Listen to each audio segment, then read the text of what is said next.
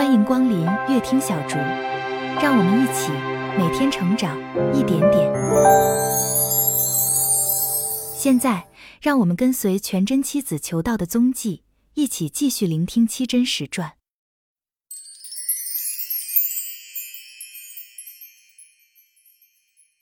第十回，蒋三圣演说全真道，损面容甘做丑陋人。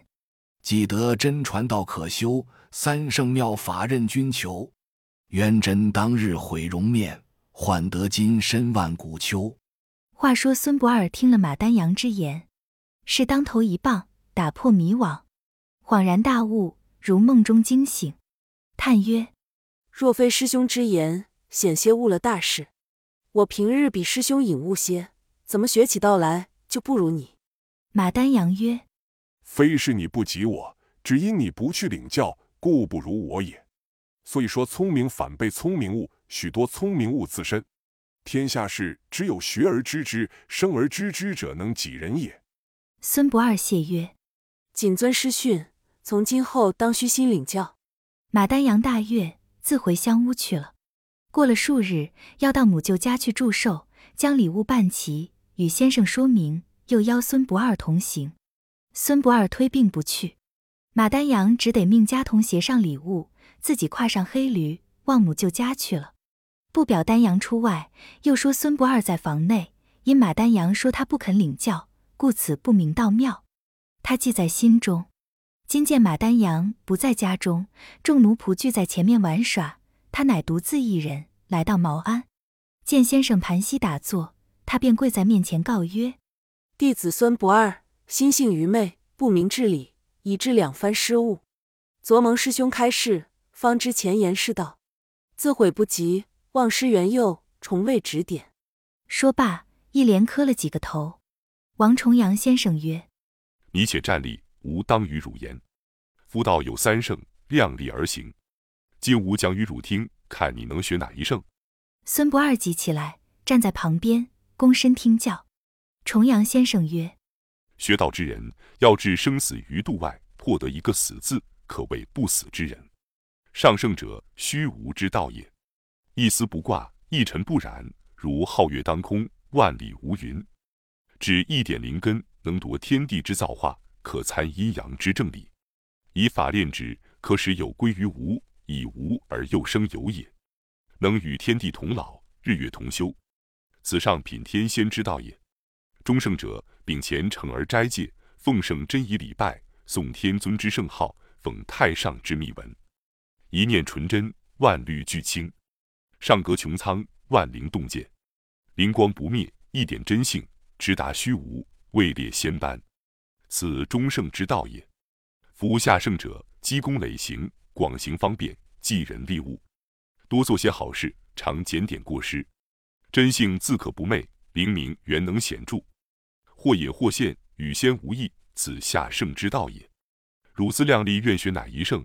吾当受汝真诀。孙不二曰：“弟子要学上圣天仙之道。”重阳先生笑曰：“汝心却大，恐志不坚。心却不大，而志甚坚。此身可灭，而志不可夺也。凡修道者，要得山川灵气，故地利不可不择焉。今东郡洛阳灵气正盛，应出一位真仙。若到那个去处修炼一十二年，可望成道。”汝能去乎？弟子愿去。重阳先生将他看了一眼，摆了一摆头，说：“去不得，去不得。弟子舍死忘生，怎么去不得？死要死得有益，若死得无益，岂不白送了性命？洛阳离此有千里之遥，一路之上风流浪子不少，轻薄儿郎甚多。若见你这容貌如花似玉，岂不动心？小则狂言戏谑，大则必致凌辱。”你乃真烈之性，岂肯受彼秽污？必披一死以全名节。本欲求长生，而反丧生也。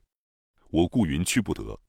孙不二闻言，沉吟半晌，也不辞先生，出了茅庵，来到厨下，将煮饭的人尽皆支开，亲自将火烧燃，把一罐清油倾入锅内，待油煎滚，然后取一碗冷水在手，把脸朝着锅里，双目紧闭。硬起心肠，把冷水倾入锅里，那滚油见了冷水抱起来，溅得一脸都是油点，油点着杵皆烫成泡。孙不二忍住痛苦，来见先生曰：“弟子这个样儿，可以去得吗？”重阳先生一见，拍掌笑曰：“妙哉妙哉！世间也有这等大志向人，也不枉我到山东走一场。”先生说罢，即将阴阳庙里造化玄机，炼阴成阳，超凡入圣之功，尽传与孙不二。传道毕，曰：“大道隐于不知不是，这不知不是功夫，又要带几分疯癫，方演得过于人，使人不知我有功夫，不是我有修行。等到大功成就之日，方可现身说法。汝待面上油泡痊愈，速往洛阳，也不必来此我。”等你公元国满之时，蟠桃会上再相见也。先生说毕，凝目不语。孙不二向着先生拜了几拜，出了茅庵。只见仆妇婢女从外进来，披头烹剑，害得他们大吃一惊。若不是原样衣服，险些认不出来。当时齐来相问是何缘故。孙不二说：“是我欲与重阳老先生造几个油饼，恐你们不洁净，故将尔等支开。”我亲自动手，误将冷水倾在滚油内，一时躲避不及，故此满脸都烫成泡。这是我一时灾星，不甚要紧。你们不必惊慌，自个去料理正事，勿叫我为念。说毕，竟归内房将门掩闭。莫斯先生所传的功夫，逐一做去，口诀妙言，从心眼来。过了两日，丹阳归来。将进门，众仆妇便将孙不二被滚油烫坏面目，对他说之。马丹阳不生叹息，先到毛安见过了先生，然后到上房来会孙不二。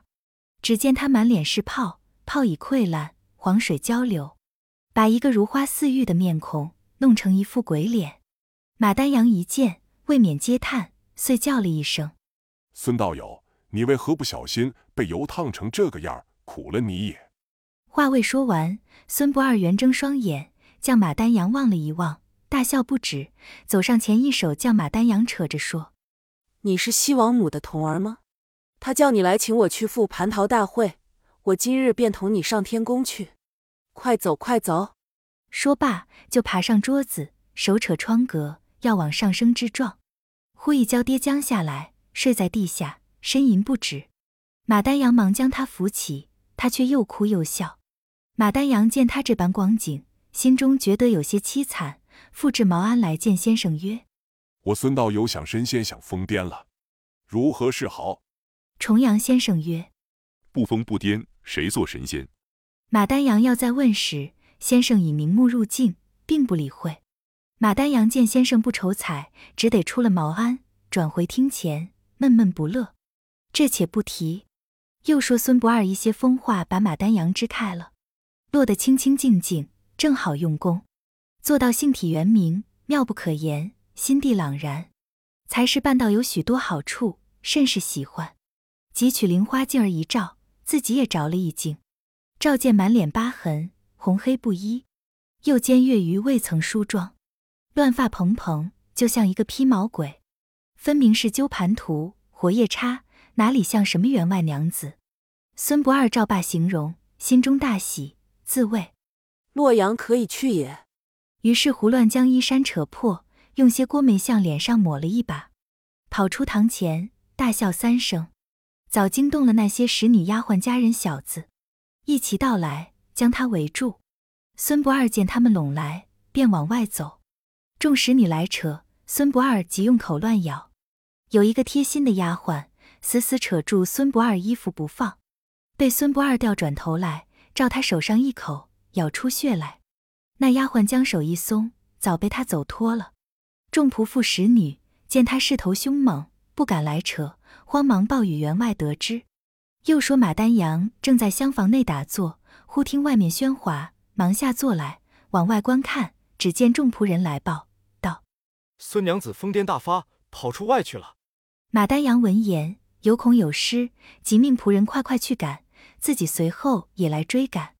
且说孙不二一直走出庄来，那看庄门的人也拦挡不住。他庄前庄后的人一时认不出是孙娘子，所以被他走脱。孙不二之后面必有人来追赶，见那边村外堆有乱草，他便闯入草内，果见马丹阳同着家人、小子、仆妇、使女赶来，往前去不多时，忽又转来，仍由原路去了。孙不二在草内看得明白，见他们走远了，方才出来，往东南而行。白日乞讨乡村，夜晚宿在古庙，总是荒凉僻静无人之处，大树悬岩，能遮雨之地。若有人来问他，他便天上一句，地下一句，胡言乱语，又哭又笑。别人见他这个样儿，知他是个疯癫之人，也就不问他了。所以一路之上平平安安。见正人君子，也问一问路。不上两月，竟到洛阳，不知果能成仙了道否？且看下回分解。一叶扁舟游大海，万丈波涛不着惊。感谢您的收听，如果您喜欢乐听小竹，请订阅、分享、按一下，您的支持是我前进的动力。期待更多朋友一起来倾听书本的智慧与美好。